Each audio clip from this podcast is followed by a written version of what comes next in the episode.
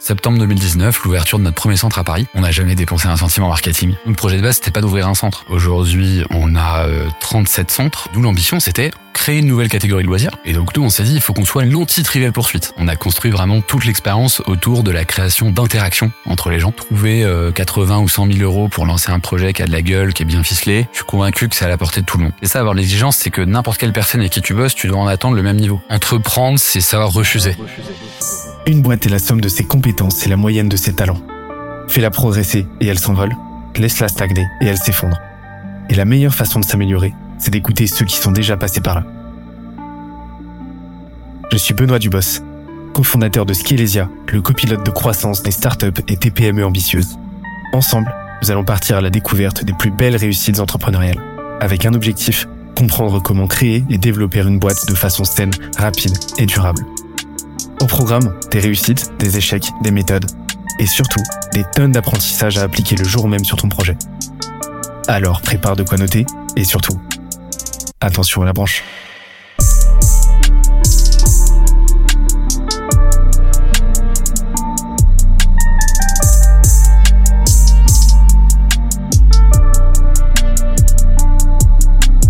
Let's go. Comment tu fais pour... Parce que alors parlons du business model d'abord. Le business model, c'est euh, comment ça se structure? Toi, comment est-ce que en tant que franchiseur, tu, tu gagnes de l'argent? Alors quand, quand tu es en quand es en franchise, il y a un il y a un tronc commun qui se passe à peu près dans tous les réseaux. C'est euh, le couple droit d'entrée redevance. Ok. Le droit d'entrée, donc c'est le un fee que tu payes au départ pour pouvoir rentrer dans le réseau, et ça inclut donc l'accès au concept évidemment, nous, on y inclut la formation. Et ça inclut aussi, c'est très important, l'exclusivité territoriale. Personne ne peut prospecter dans la zone dans laquelle tu es, y compris le franchiseur. Euh, donc nous, nous on a une particularité, c'est que euh, nos droits d'entrée ils changent en fonction de la zone de chalandise. Les meilleures zones de chalandise sont à 40 000 euros, les moins bonnes entre guillemets, donc celles qui ont le moins de monde et qui ont a priori un peu moins de potentiel, elles sont plutôt, elles peuvent descendre jusqu'à 15 000 et les sens multi-activités sont à 10 000. Je le précise parce que généralement, si tu prends, un, si tu prends, euh, je sais pas, euh, Big Fernand, Big Fernand, ils vendent des zones de chalandise équivalentes. Donc leur droit d'entrée ne bouge pas. Euh, et c'est la même chose dans le service à la personne. Un petit-fils, par exemple, leur droit d'entrée, il est, euh, il est toujours le même. Parce que ils ont tracé des zones, mais littéralement tracé, hein, on fait sur des cartes avec des logiciels euh, un logiciel qui s'appelle Easy Retail, on trace des cartes, des trucs, et l'idée c'est de faire des zones qui sont équivalentes en potentiel. Nous on peut pas le faire parce que il y a la majorité des villes, on ne peut faire qu'un quiz room, que la ville fasse 200 000 personnes ou qu'elle fasse 900 000. Donc c'est pour ça que nous on a fait cette, cette graduation dans les droits d'entrée. Ensuite, le, ensuite tu as le, la redevance de fonctionnement. La redevance de fonctionnement, c'est ce qui est décrit comme la redevance qui permet au réseau de vivre et de générer de la rentabilité ce qui, ce qui la justifie, c'est l'accompagnement que tu proposes à ton franchisé dans la durée. Donc c'est euh, bah, euh, pour nous, en l'occurrence, l'accès au concept, le renouvellement de la base de questions, les nouveaux jeux, euh, la maintenance, le suivi, le responsable régional qui va s'occuper de te faire un petit suivi commercial, de fixer tes objectifs, d'être sûr que que, que, que tu arrives à les atteindre, etc. ensuite, tu as la redevance de communication.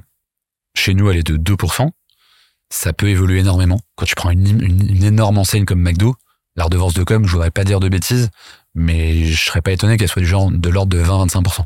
Ils sont en télé toute l'année, ils dépensent des sommes astronomiques chez TBWA pour faire les meilleurs spots euh, possibles. Euh, donc voilà, on n'est pas dans le même monde entre guillemets. Euh, mais toujours est-il que il y a cette redevance avec une particularité qui est même juridique et contractuelle, c'est qu'on est obligé de dépenser cette somme en communication et on doit le prouver au réseau. C'est ça. C'est une contribution, c'est pas voilà, c'est pas une rente là, c'est vraiment une exactement une contribution. Et euh, voilà, pour nous, euh, pour nous, c'est euh, le site web, le travail qu'on fait en SEO, le travail qu'on fait en RP, c'est voilà, enfin tout un tas de, de, petites actions de communication qui, qui, sont généralement nationales, mais qui peuvent aussi être un peu des, des petits coups de main locaux. Ok. ça, c'est le tronc commun. Droit d'entrée, redevance de communication, redevance de fonctionnement. Et ensuite, tu as des compléments de modèle économique qui existent pas dans tous les réseaux. Tu as par exemple, euh, nous on a une redevance de, on a une redevance informatique. C'est-à-dire que on a énormément de, on a énormément de mails automatiques, on a énormément de, de sujets de, serveurs, on a des adresses mail pour chaque centre, etc. Et donc ça, on le facture euh, pas grand-chose, hein, 50 euros par mois. mais euh, c'est normal parce que c'est, enfin, il y a pas de raison pour que ce soit nous qui le payons. Donc ça, c'est vraiment, c'est pas grand chose. Mais à côté de ça, tu as, des compléments de modèle économique qui sont beaucoup plus costauds. Il y a par exemple la formation. Euh, nous là, on est en train de devenir institut de formation, ce qui va nous permettre en fait, euh, ce qui va permettre à nos franchisés de financer leur formation chez nous via leur opco. Et donc en fait, aux franchisés à la fin de ne pas payer ces formations chez nous. Et donc, euh, quand on sera institut de formation, l'idée c'est que chaque année, on va dispenser des formations annuelles qui permettent au réseau de se maintenir à flot, qui permet aussi d'élargir un petit peu le spectre de ce qu'on peut leur apprendre. Euh, ça, ça, ça, fait aussi, ça permet aussi de payer les formations des nouveaux managers. T'as un nouveau manager, t'as un nouveau responsable, ils viennent se former chez nous. Ça, c'est c'est une façon de le payer. Et du coup, c'est un modèle économique aussi pour nous. Tu peux avoir, euh, alors le plus courant là-dedans, c'est quand même la centrale d'achat. Ok. La centrale d'achat, nous, on en a une petite. On a le jeu de société qu'on a créé, dont je parlais tout à l'heure. C'est un jeu de société qu'on édite avec une société à part. Et cette société vend à Quizroom les jeux de société. Et ensuite, les jeux de société sont achetés par nos centres franchisés. Ok.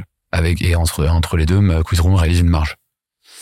Là où c'est intéressant la centrale d'achat, c'est que c'est un modèle où en fait tu réalises des économies d'échelle et ça permet, ça te permet à toi en tant que franchiseur de générer de la marge et ça permet à ton franchisé d'acheter moins cher que s'il l'achetait lui-même. C'est ça le, le, cercle vertueux.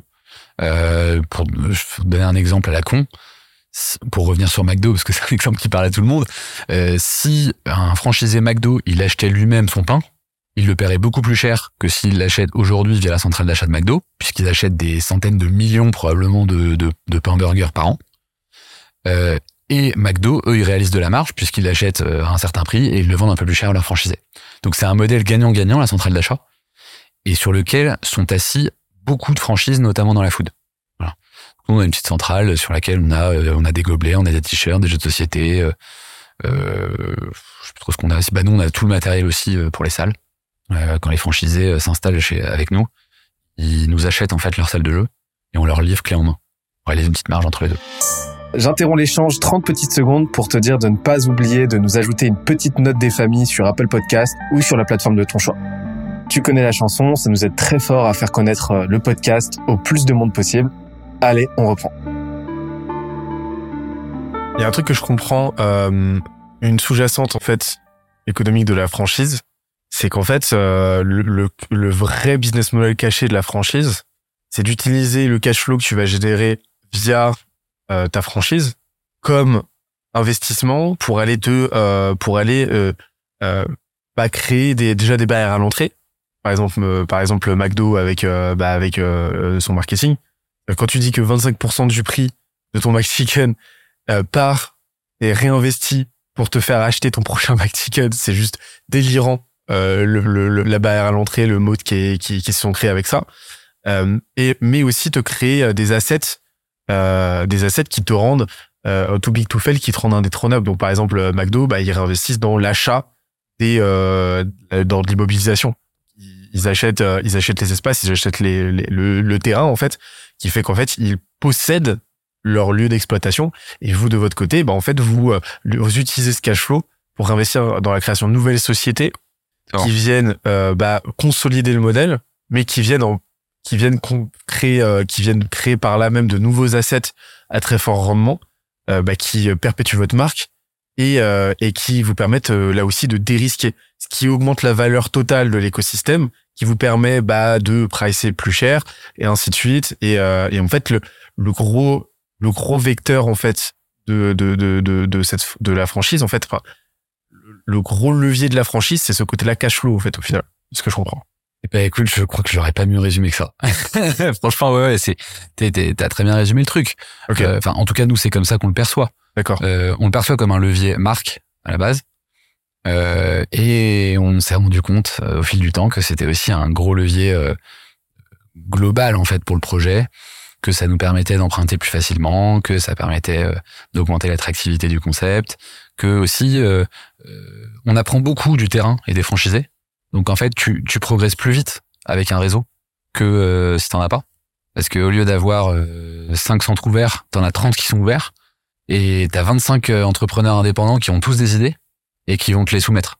Et donc là aussi, t'as as un levier de progression. Tu vas plus vite. Comme tu vas plus vite, euh, voilà. Et puis derrière, t'as aussi ce que t'as dit, c'est la création de barrières à l'entrée, à mesure. C'est pour ça que nous, la redevance de communication, déjà on l'a augmenté Et surtout, il se trouve qu'on dépense deux fois plus que ce qu'on collecte en redevance de communication.